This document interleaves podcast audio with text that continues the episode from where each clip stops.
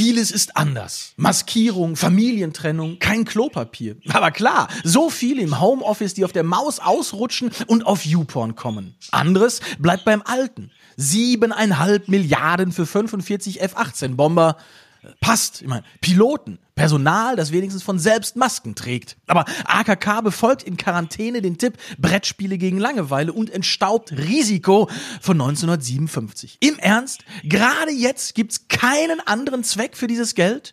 Die sollen unsere nukleare Teilhabe sichern. Ein Unsinn so modern wie Risiko. Als Vasallin war sie wohl schon Testkandidatin für das Spritzen von Desinfektionsmitteln.